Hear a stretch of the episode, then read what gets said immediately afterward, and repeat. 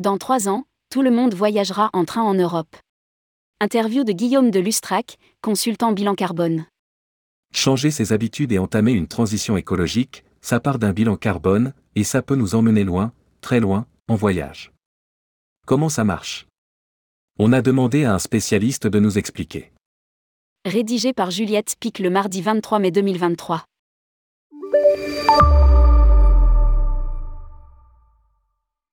Il y a des mots qui ne sonnent pas très sexy. Typiquement, déclaration de revenus ou état de synthèse financier. Bilan carbone. Déjà, le mot bilan n'est pas très avenant, et le mot carbone est carrément anxiogène. Ça sent les maths et les tableaux Excel. Mais nous, on a rencontré Guillaume de Lustrac, consultant bilan carbone, et il dépoussière la discipline, citant et qu'elle n'ait jamais pris la poussière. Entre un tour des régions de France à vélo et un record du monde de marathon en arrière, si, ça existe, on a quand même réussi à l'arrêter. Il était sur une île croate quelques jours, avant de repartir dans les montagnes, puis en Bosnie et qui sait où par la suite. Nomade, il l'a toujours été. Enfant, il a vécu aux États-Unis, au Brésil, en Corée, en Slovaquie. Adulte, c'est ce qui l'a amené au consulting. Après un temps chez Gréanflex puis Axio, il a décidé d'exercer en indépendant, pour se laisser la liberté et l'espace. Consultant en bilan carbone et transition écologique, il accompagne les collectivités et professionnels du tourisme dans leur transition. Une position idéale pour avoir une vision de l'évolution du secteur. Tourmag.com. Bonjour Guillaume. Est-ce que vous pourriez nous expliquer en quelques mots en quoi ça consiste, consultant bilan carbone?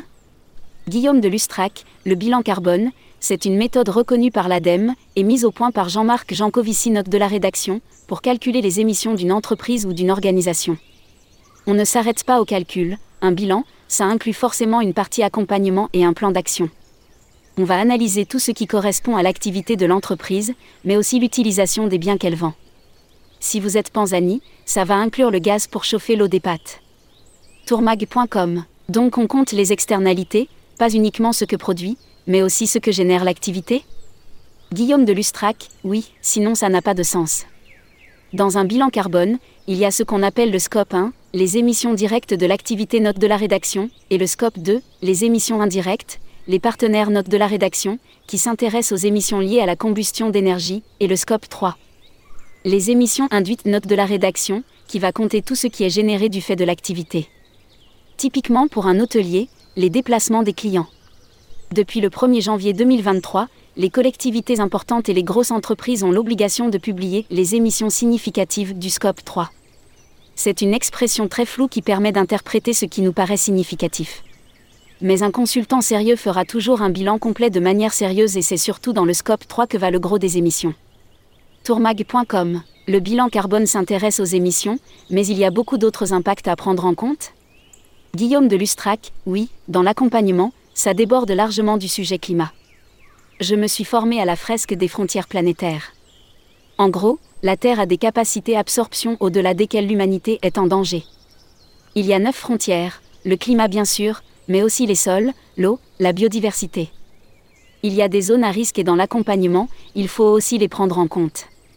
Le tourisme, il y a un vrai enjeu philosophique et psychologique. Tourmag.com Pourquoi vous êtes-vous spécialisé dans le tourisme? Guillaume de Lustrac, le voyage et le sport, ce sont mes deux grandes passions. Le tourisme n'est pas le secteur le plus émetteur, comme peuvent l'être l'industrie ou l'énergie.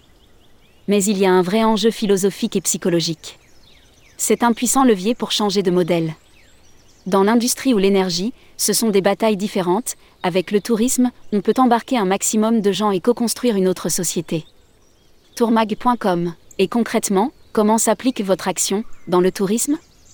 Guillaume de Lustrac, concrètement, dans la méthodologie, rien ne change, je vais faire des recommandations au cas par cas en fonction des émissions et des impacts, on va chercher des prestataires pour réduire, chercher à sensibiliser et adapter au domaine d'activité. Pour le tourisme, le gros de l'impact, c'est le transport. Je vais m'attacher à chercher avec l'entreprise comment le réduire. Dans l'événementiel, réduire les déplacements c'est un vrai enjeu. Sur le Tour de France, 84% de l'impact, ce sont les spectateurs qui font 40 km d'aller au retour. Si les étapes étaient proches de gare, chacun pourrait venir en train, la caravane s'installerait sur le parvis des gares et pourrait toucher bien plus de monde puisqu'elle ne serait plus mobile. Si demain un hôtel se tourne vers une clientèle locale plutôt qu'internationale, son bilan est vite réduit, il réduit les risques liés à la situation internationale, augmente la possibilité du bouche à oreille et peut fidéliser, c'est tout bénéf pour lui. Il y a vraiment des possibilités de faire les choses bien, avec un peu de jus de cerveau, on peut accompagner le changement psychologique. Bilan carbone, il y a un travail de sensibilisation. Tourmag.com, vous êtes aux premières loges pour voir comment évolue le tourisme, quelle est votre analyse? Guillaume de Lustrac, il y a un travail de sensibilisation, c'est normal, ils ont d'autres métiers, d'autres préoccupations, il faut digérer les informations, mais mon rôle, c'est aussi de planter des graines. Mais je trouve qu'il y a un nouveau souffle en ce moment. L'avenir est durable et l'énergie est du côté de ceux qui y vont à fond. Le vélo est en explosion totale, avec le bivouac et les micro-aventures. Je me demande comment les territoires vont gérer d'ailleurs. Les trains pour le Morvan sont remplis de vélos de Parisiens qui viennent pour le week-end. J'ai participé à la création de la Poco Loco, on a fait en sorte que les participants prennent le train et pas l'avion ou la voiture et résultat, non seulement ça n'a pas freiné, mais c'est devenu une force. Et c'est normal, c'est par là que ça commence. Tourmag.com, le vélo et, donc, le train? Guillaume de Lustrac, l'avenir du tourisme passe par le train, ça me semble évident. Je suis persuadé que d'ici trois ans, tout le monde voyagera en train en Europe. Ceux qui partaient en week-end en Thaïlande préféreront passer deux semaines en train en Europe. C'est encore une minorité, mais ça change très vite parce qu'on le rend désirable. Et très franchement, c'est normal, le train, c'est une aventure en soi. On regarde les paysages qui changent, c'est génial, et même quand c'est monotone, la lenteur permet de s'arrêter et de réfléchir. Il faut voir le voyage différemment et ça prend du temps, mais ça viendra. Les pistes pour réduire l'impact carbone. Tourmag.com Comment voyez-vous les changements de comportement des touristes? Guillaume de Lustrac, de plus en plus de gens font leur bilan carbone. En France, on est en moyenne à presque 10 tonnes de CO2 par an alors qu'on devrait être à 2 T. Le premier poste à impact, c'est la voiture au quotidien, on est en gros à 2,6 T. L'avion pèse pour 0,4 T, ça semble peu, mais c'est énorme et surtout, c'est facile à réduire. Il suffit de ne pas faire un aller-retour, ça ne pèse pas sur le quotidien. L'autre poste, c'est l'alimentation, la viande rouge par exemple, c'est 4 T environ. Et ça aussi, c'est l'une des choses qui changent. Je suis persuadé que les alternatives vont prendre de l'ampleur et les habitudes alimentaires vont changer. L'autre évolution importante, c'est le rapport au travail.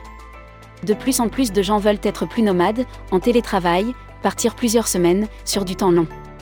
Les gens sont d'accord pour gagner moins en travaillant moins parce qu'ils y gagnent en qualité de vie et qu'ils ne sont pas prêts à rogner sur les loisirs. Petit à petit, on va aller vers du loisir comme la randonnée, où les dépenses sont moindres. Tourmag.com. Pour finir, que conseillerais-tu aux pros du tourisme pour commencer leur transition? Quels seraient les trois points principaux? Guillaume de Lustrac, déjà, faire un bilan carbone. Pour qu'une action soit efficace, il faut savoir d'où on part et quelles sont les émissions réelles. Les plus significatives ne sont pas toujours celles qu'on croit. Ensuite, je pense à la sensibilisation. Je crois dans l'impact indirect, même si ça prend du temps. Sensibiliser ses équipes, ses partenaires, ça permet de rendre un projet plus acceptable et c'est important, d'embarquer le plus de monde possible. Et enfin, on en a parlé, mais dans le tourisme, je préconiserais de vraiment travailler sur les déplacements du voyageur. Que l'on fasse de l'événementiel, de l'hôtellerie ou qu'on soit une agence de voyage, c'est le plus gros poste et c'est ce qu'il faut prioriser. Y compris au sein de l'entreprise, ça se met petit à petit en place, par exemple avec l'arrivée des indemnités de temps de trajet responsable, avoir un temps off pour compenser un trajet plus lent.